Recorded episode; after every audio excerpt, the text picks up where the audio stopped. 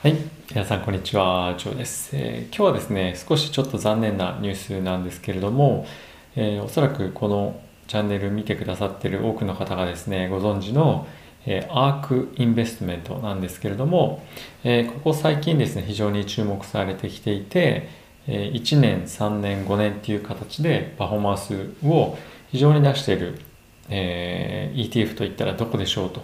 いうののトップ1%にですね、入るような、えーファンドなんですけれども非常にですねここ最近先進的な、えー分析の仕方だけじゃなくて働き方っていうところも加えて非常に注目を集めていた女性がですね立ち上げたファンドなんですがえっ、とですねそこ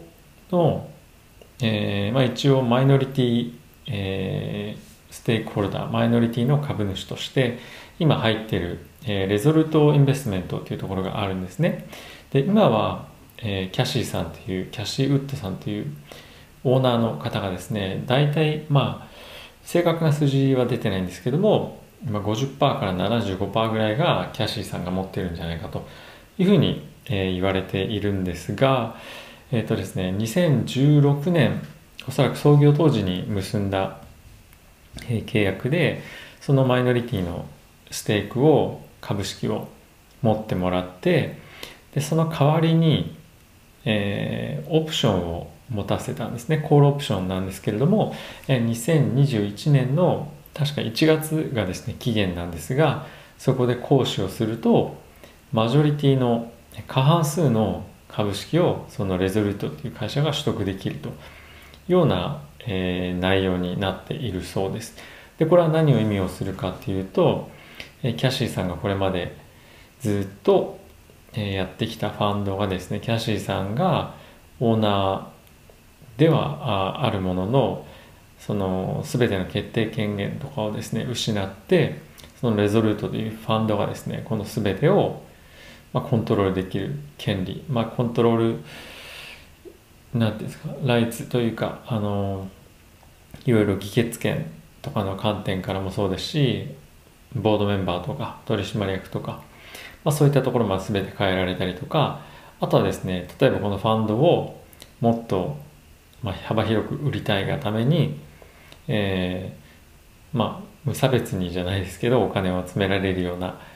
マーケティングのやり方をやったりとかいうふうなこともできるようになるので、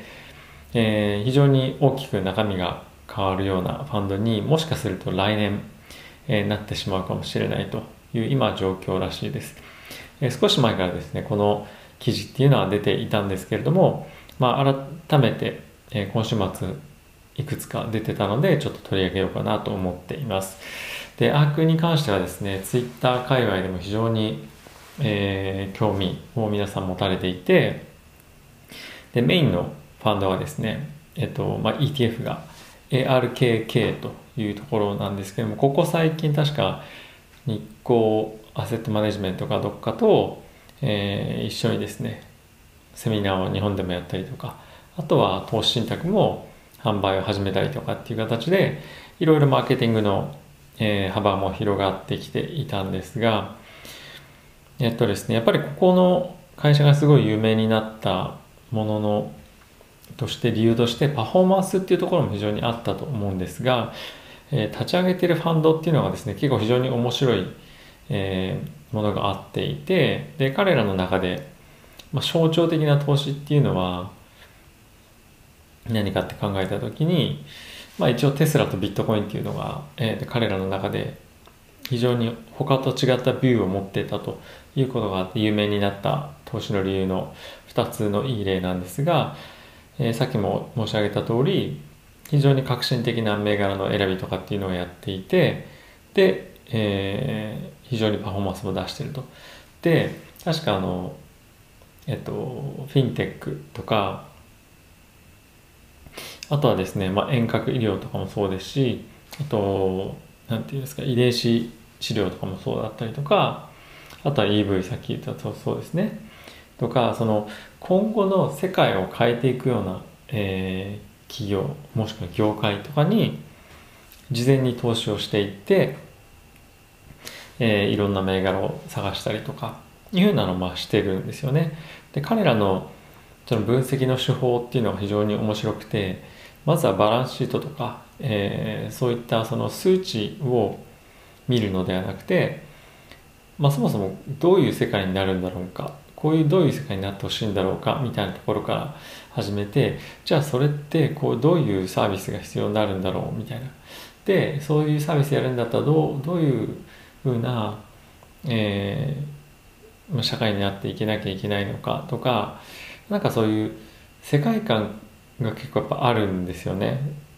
でそれで、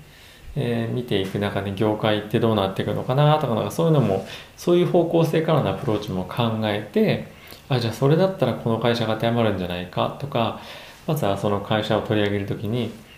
あの数値から入らないとか業界を取り上げる時に数値から入らないっていうのが非常に特徴的な会社でした。ではあのだから何って感じなんですけどあの僕の一応大学の先輩でもあって僕が行ってた大学が、えっと、ロサンゼルスにある大学だったんですけどやはりその非常にオープンな環境とかあとは女性も男性も、えー、黒人も白人も結構入り乱れてる場所だったので、えー、平等感っていうのも結構あったんじゃないかなとかなんかそのオフィス内も